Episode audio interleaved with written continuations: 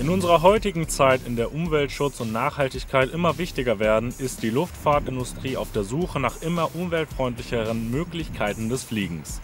Gleichzeitig wird der Bedarf zu fliegen immer größer. Wie müsste also das Flugzeug der Zukunft aussehen? Kann Fliegen überhaupt umweltschonender werden? Und was wird heute bereits in der Luftfahrt gemacht, um sie grüner zu gestalten?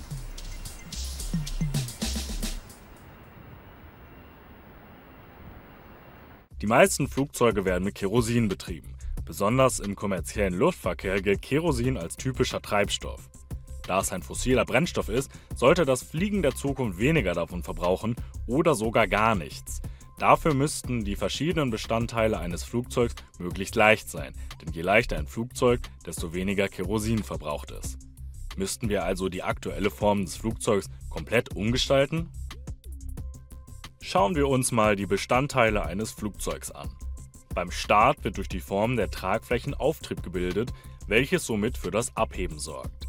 Der Rumpf sorgt dabei also für keinen Auftrieb und wird von den Tragflächen mit hochgezogen.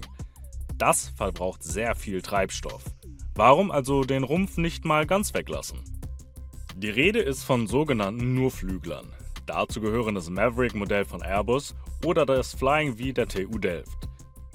Die Passagiere sitzen dabei in den Tragflächen. Bei Nurflüglern ist das gesamte Flugzeug eine Tragfläche und bildet somit Auftrieb. Dadurch könnte bis zu 20% Treibstoff gespart werden.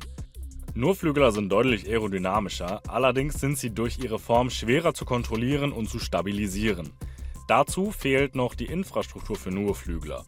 Die Flughäfen müssten großflächig umgebaut werden und auch die Herstellung dieser Flugzeuge wäre extrem teuer und langwierig. Ebenso werden Flugzeuge durch optimierte Triebwerke und leichtere Materialien bereits immer treibstoffsparender. Es bleibt deshalb offen, ob sich nur Flügler in der Zukunft Geltung verschaffen. Wäre es nicht also denkbar, nach einer Alternative zu Kerosin zu suchen? Die Flugwissenschaftliche Vereinigung Aachen arbeitet bei ihren Projekten wie der FVA 29 oder der FVA 30 mit alternativen Treibstoffen. Dabei wurde bei der FVA 29 ein Antriebsstrang von einer Verbrennervariante zu einer elektrischen Variante umgerüstet. Für die FVA 30 steht ein Hybridsystem an. Um herauszufinden, wie viel Sinn alternative Brennstoffe für unsere kommerziellen Flugzeuge haben, sind wir zur FVA nach Würselen gereist. Also es gibt zwar kleinere Elektroflugzeuge mittlerweile kommerziell, sowas gibt es schon. Das sind dann aber wirklich halt Kurzstreckenflugzeuge und es sind auch wirklich mehr so das kannst du kaufen, ähm, aber es ist von der Performance halt schon deutlich schlechter als äh, im Prinzip ein klassischer Verbrenner. Ähm, was es jetzt so langsam gibt, ist halt, dass äh, man diesen Zusatz von, ähm, von, von Biokerosin hat. Das sind aber sehr kleine Prozentwerte. Also man redet dann irgendwie von drei bis fünf Prozent, die da gerade dazu getan werden. Aber ich denke, dass, wie ich auch schon gesagt habe, das ist eher so eine, so eine Übergangslösung, damit man halt jetzt nicht erstmal alles einstampfen muss und alles neu bauen muss, dass man im Prinzip die existierenden Flugzeuge, die ganze Infrastruktur halt so hat und halt damit halt unter einem enormen Kostenaufwand, weil sowas ist viel teurer. Also ich glaube irgendwie E-Fuels und äh, synthetische Kraftstoffe sind irgendwie viermal so teuer wie halt normales Kerosin. Ähm, aber es ist halt einfach die Realität, dass wenn man sagen will, ähm, ja, Wasserstoff ist in der Theorie besser, ähm, das wird aber halt nicht morgen da sein. Und wenn man jetzt was tun will, dann halte ich das schon für sinnvoll. Brennstoffe wie Biokerosin sind also für einen Übergang brauchbar, jedoch nicht die endgültige Lösung. Die meisten Lösungsansätze liegen tatsächlich noch weit in der Luft. Doch was können wir jetzt schon tun, um das Fliegen grüner zu gestalten? Die deutsche Flugsicherung hat insgesamt 19 Standorte in Deutschland, von denen aus sie für einen sicheren Luftverkehr sorgt.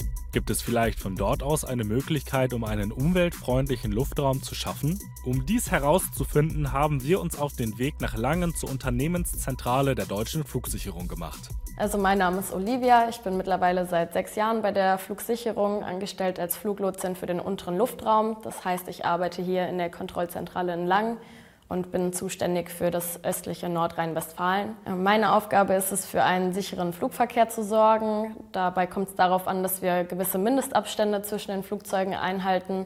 Außerdem achte ich darauf, dass die Flieger möglichst schnell an ihrem Ziel ankommen und äh, für möglichst wenig Lärm dabei sorgen. Bei uns ist ganz wichtig, dass wir sogenannte Direct Routings geben. Das heißt, wenn äh, wir genug Kapazität haben und alles bei uns sicher im Luftraum ist, dann schauen wir, dass die Flieger möglichst direkt fliegen können.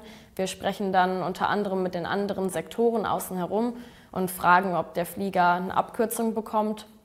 Und die würden wir ihm dann auch anweisen. Es ist nicht immer so, dass der Flieger eine Abkürzung bevorzugt, äh, aber meistens sind sie doch sehr glücklich. Und in anderen Sektoren gäbe es zum Beispiel noch sowas wie die CDAs. Bei einem CDA-Verfahren, dem kontinuierlichen Sinkflug, bekommt der Pilot die Erlaubnis, seine Reiseflughöhe zu verlassen und mit einer kontinuierlichen Sinkrate zu Boden zu gleiten. Dabei arbeiten die Turbinen nur noch mit ca. 35 Prozent ihrer Leistung. Dieses Verfahren funktioniert allerdings nur, wenn in dem Luftraum kein großer Flugverkehr herrscht und die landenden Flugzeuge keine weiteren Flugmanöver ausführen müssen. Wie läuft die Einführung und die Entwicklung solcher Verfahren ab und wie werden Fluglotsen auf neue Manöver vorbereitet? Also ich denke, wir haben mit den Fluglotsinnen und Fluglotsen zwei Kontaktpunkte, wenn wir neue Dinge entwickeln, die dann später im Betrieb umgesetzt werden. Bei der Entwicklung selber ist es natürlich wichtig, äh, dass nicht Dinge einfach vom technischen oder betrieblichen Himmel fallen, sondern dass wir das zusammen mit dem Personal auch gestalten, die damit später arbeiten. Das ist super wichtig von der ersten Idee an. Und später ist natürlich wichtig, wenn wir diese Verfahren umsetzen, auch jeden Fluglotsen, jede Fluglotsin in die Lage zu versetzen, damit sicher umzugehen. Und beides wird äh, gemacht im Simulator. Das heißt, wir haben auch technische äh, Einrichtungen, mit denen wir den Arbeitsplatz nachbilden können, den Luftverkehr nachbilden können und diese neuen Dinge daran ausprobieren. Im Forschungszentrum und dann später auch im Training. Das heißt also, alle Fluglotsen, alle Fluglotsen werden immer vorbereitet in neue Systeme und Verfahren einsteigen können. Die Verfahren, die wir entwickeln, ähm, sind so gestrickt, dass die international fliegbar sind. Also Luftfahrt ist eine internationale Angelegenheit. Gerade bei kleinen Ländern, vergleichsweise kleinen Ländern wie, wie zum Beispiel Deutschland, also 90 Prozent unserer Flüge gehen über Grenzen, sind also international. Und insofern sind auch alle Lösungen, die wir generieren, eigentlich immer international abgestimmt. Das heißt also, das, was wir konstruieren, äh, gibt es so oder so ähnlich auch in anderen Ländern. Es ist nur die Frage, wo es halt zuerst irgendwo eingeführt wird.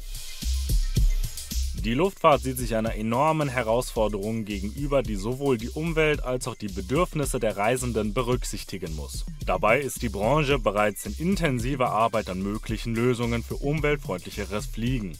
Sofern möglich werden einige Optionen auch schon umgesetzt. Doch die endgültige Lösung für einen nachhaltigen Luftverkehr bleibt erstmal unklar.